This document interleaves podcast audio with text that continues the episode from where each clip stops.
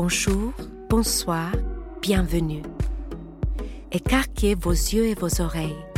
Vous allez suivre une visite du Centre Pompidou.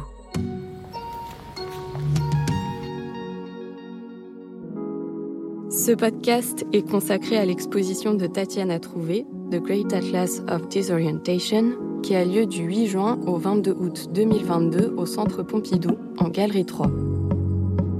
Vous allez entendre un dialogue entre l'artiste et Jean-Pierre Criqui, commissaire de l'exposition. Bonne écoute Alors, Tatiana, peut-être pour commencer, quelques mots sur la façon dont tu as traité l'espace euh, de cette galerie 3, le sol, etc. La galerie 3 est un espace assez particulier dans le centre, euh, puisque c'est un espace qui est composé en majorité de verre. C'est une sorte de gros cube en verre, qui n'est pas vraiment, on peut dire, l'espace le plus approprié du centre pour y montrer des dessins ou des peintures à condition qu'on finalement lui enlève sa particularité du, et qu'on occulte les, les verres euh, pour respecter les normes musées. Euh, c'était quelque chose euh, que je trouvais dommage pour la présentation de mes dessins. J'ai donc essayé de garder cet aspect de, transparence et de jeu avec l'extérieur, de l'intégrer dans mon installation, de le faire dialoguer avec mes dessins en installant donc ces grands rideaux euh, qui occultent mais qui laissent percevoir et la rue et les sculptures qui sont proposées côté rue et qui se voient depuis l'intérieur comme des silhouettes, donc comme des formes beaucoup plus dessinées. Et de donc garder ce dialogue vivant entre les dessins et l'espace architectural extérieur. Le sol également était traité à la façon d'un dessin, puisqu'un grand dessin euh, y est présenté euh, dès l'entrée qui est composé de plusieurs parcours, qui sont des parcours qui généralement ne sont pas des parcours vraiment cartographiables. Dans ce cas, ils le sont, puisque on y retrouve des, dream charts, des cartes de rêve des aborigènes, des peuples valpyri. On y retrouve des cartes olfatiques des loups, ou encore euh, des parcours, euh, des cartes de Jean Deligny qu'il a réalisé avec les enfants autistes. Donc c'est toute une série de cartes qui renvoient des façons d'habiter le monde, de se déplacer dans le monde et qui ne sont pas forcément des choses stables, fixes et permanentes. Ce qui me permettait de relier aussi ce, dessin au titre de l'exposition The Great Atlas of Disorientation. Un mot sur ce titre, justement, le Grand Atlas de la désorientation. C'est une espèce de vadémécum à l'entrée de l'exposition. Ça nous annonce euh, ce qu'on va traverser. Alors, le, grand, ce titre n'est pas un titre qui explique l'exposition ou qui indique ce qu'on devrait censé y voir ou comprendre, euh, mais c'est plutôt un titre qui évoque beaucoup mon travail, qui donne beaucoup d'indications sur la façon que j'ai de travailler c'est un titre qui a traversé plusieurs de mes œuvres. Ça a été tour à tour des titres de dessin, d'exposition ou d'installation. Et euh, finalement, je pense que ces titres envoient beaucoup à cette façon qu'on a lorsqu'on est dans, en train de travailler, de créer, d'avoir ces parts où on est sans cesse désorienté ou de se remettre dans des états de non-connaissance pour pouvoir percevoir d'autres choses ou même des fois des accidents et les intégrer dans une pratique ou les intégrer dans un dessin dont on n'avait pas conscience au départ. Donc c'est beaucoup ce dialogue entre quand on a une idée, une intention de départ et puis des choses qui nous désorientent et ces choses-là nous permettent de voir et d'intégrer euh, justement peut-être aussi une part de hasard. Et peut-être, si ça vous dérange pas, dire aussi un mot des titres de vos séries qui sont quand même oui. très éloquents. Alors, il y a dans cette exposition depuis des années des séries qui se regroupent sous des formes de titres qui sont Rémanence, Tranquility euh, et les Dessouvenus.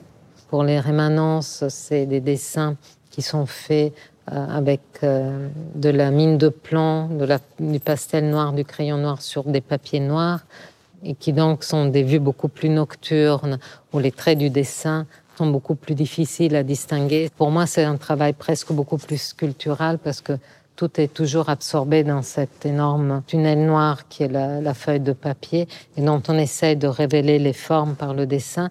Et souvent, ils sont visibles aussi en se déplaçant puisqu'ils captent des reflets qui permettent de, faire jaillir l'image. Alors que les autres euh, séries, Tranquility ou Les Dessouvenus, euh, sont d'une certaine façon, euh, pour une Tranquility, c'est des dessins qui sont beaucoup plus lisibles. Euh, et pour les rémanences et pour euh, les dessouvenus, c'est des, des, dessins qui se font à partir de ces apparitions de taches, de décoloration de ces papiers de couleur avec l'eau de Chavel. Donc il y a cette idée que l'encre en s'effaçant permet de révéler des choses qui vont être définies par le crayon. Merci. J'aimerais que tu nous dises un mot sur ce qu'on découvre en entrant dans l'exposition, une de tes œuvres les plus récente, un ensemble Alors c'est une série qui s'appelle From March to May, qui a commencé à partir du premier jour du confinement en 2020, donc qui était vraiment le grand confinement un peu mondial euh, suite à la crise sanitaire euh, du Covid et qui a commencé, en fait, le déclic était une couverture de Libération qui annonçait le confinement en disant le jour d'avant. C'était le jour de la veille à ce que tout le monde, la planète entière, soit pratiquement confiné. Ça a eu une résonance tout simplement parce que c'était un titre assez euh, d'annonce catastrophique et qui faisait évidemment référence au film The Day After. Et euh, je me suis posé la question qu'est-ce que ça allait être justement le jour d'après? Si le jour d'avant était déjà une sorte d'annonce comme ça, qu'est-ce que ça pouvait être? J'ai donc commencé à dessiner tous les jours sur la une d'un journal d'un pays qui était le plus affecté par le Covid, où les, personnes étaient eux-mêmes confinées, et cela jusqu'au justement jour d'après, jusqu'au dernier jour, le 54e jour, on a pu enfin sortir. Donc c'est une série qui des fois est un dialogue avec les unes des journaux, des fois est un dialogue avec ce que je suis en train de vivre ou de faire à l'atelier. Il y a des fois il y a mon chien qui apparaît, d'autres fois des projets de sculpture en cours, d'autres fois c'est justement une réaction par rapport à la couverture du journal. Peut-être euh, maintenant, une fois qu'on a passé le euh, From March to May, on entre dans l'espace où sont à la fois accrochés sur le mur et suspendus des dessins. Est-ce que tu penses que le visiteur peut deviner un parcours ou est-ce qu'il y a mille parcours possibles? Comment, selon toi, ça se passe la déambulation une fois qu'on a passé le, vestibule? Euh, bah, L'espace est complètement ouvert. tous les dessins sont suspendus. Et donc, on peut absolument. Moi, j'aime beaucoup l'idée de flânerie ou de promenade. Je propose différentes hauteurs pour désorienter le regard, même si on peut embrasser toujours, je crois, une exposition d'un point de vue. Tous les dessins sont quand même dos à dos, donc on se, on se balade, mais il n'y a aucune direction qui est donnée. C'est surtout pas quelque chose que je souhaite. Je souhaite que les visiteurs s'approprient leur regard et leur parcours euh, de la façon qui leur est le plus adéquate et surtout qu'ils puissent en refaire plusieurs. Il n'y a pas un seul parcours qui est proposé. Il y a plusieurs lectures. Certains dessins se superposent, donc ils se lisent aussi en relation avec d'autres qui sont de d'autres époques, euh, d'autres années. Est-ce que tu peux nous dire un mot si on revient euh, sur le sol un instant, parce que tu as, évoqué les dessins, mais il y a aussi des inclusions de pierres dans le sol. Peut-être un mot sur ça qui va surprendre beaucoup de, visiteurs. Ces inclusions de pierres, je les ai travaillées un peu comme je travaille mes inclusions de collage de papier. Euh, dans mes dessins, il y a souvent d'autres matériaux qui renvoient beaucoup à mes sculptures, qui sont l'étain, le cuivre, l'aluminium qu'on retrouve un collage sur mes dessins qu'on retrouve dans mes sculptures. Je pense que j'ai un rapport assez sculptural à mes dessins. Et donc, dans ce grand dessin au sol, je refais aussi appel à ces plaques de pierre. C'est des notes de couleur, c'est des matériaux qui, dans ce cas, renvoient beaucoup plus au travail du papier, au travail de la couleur qui est dans mes dessins qu'au travail de la sculpture. En fait, j'aime beaucoup toujours déjouer les, les, relations entre sculpture et dessin. Pour moi, ce ne sont pas deux mondes séparés, mais deux mondes qui sont justement très poreux, qui peuvent s'imbriquer facilement, qui sont très perméables les uns aux autres. Est-ce que tu peux nous raconter comment ça se passe, l'élaboration d'un dessin? Tous les dessins, c'est du papier qui est marouflé sur toile, qui est ensuite javelisé. Et à un certain moment, j'arrête la, tâche, la corrosion de l'eau de javel quand la tâche me semble euh, adéquate. C'est cette tâche qui va m'indiquer les premiers éléments qui vont construire le dessin. En fait, cette tâche me sert un peu de, de marre de café, comme la lecture d'une sorte d'image qui me permet de, commencer mon, mon, voyage dans le dessin. Donc, tout ça est toujours déterminé par le hasard. C'est le hasard qui me précise euh, la, la construction du dessin.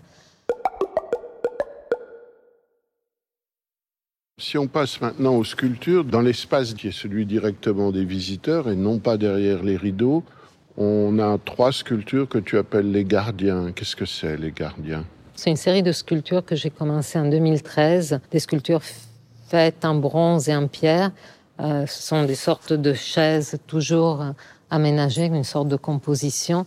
C'était des sculptures au départ que j'ai conçues un peu comme des sculptures bienveillantes dans les expositions de groupe, puisqu'elles étaient censées garder d'autres œuvres. Donc, c'est des sculptures mises en disposition pour d'autres œuvres. C'était l'idée de garder aussi une communauté d'artistes. Je pense toujours que tout ce que je fais, tout ce que je le dois, je le dois à d'autres artistes qui étaient là avant moi. Il y a toute une histoire comme ça de filiation et c'était pour moi aussi rendre ce qu'on m'a donné d'une certaine façon. J'ai grandi avec des artistes qui ont beaucoup compté et j'aimais bien cette idée de faire une œuvre qui finalement rende euh, ce regard à d'autres œuvres puisque les gardiens, évidemment, c'est des présences de, de personnes qui sont absentes, mais ça désigne surtout un regard, un, regard invisible d'une personne qui n'est pas là. Ça propose aussi des points de vue sur l'exposition. La majeure partie des sculptures de cette exposition, se trouvent quand même derrière les rideaux, d'un côté de la rue Beaubourg et de l'autre côté euh, face à la, fontaine Stravinsky. Comment ils se répartissent ces deux groupes euh, qu'on voit par transparence? Euh, eh ben, je, voulais que cette exposition, elle joue aussi du dedans et du dehors, donc il y ait des visions qu'on peut voir nettes que du dehors et d'autres que du dedans.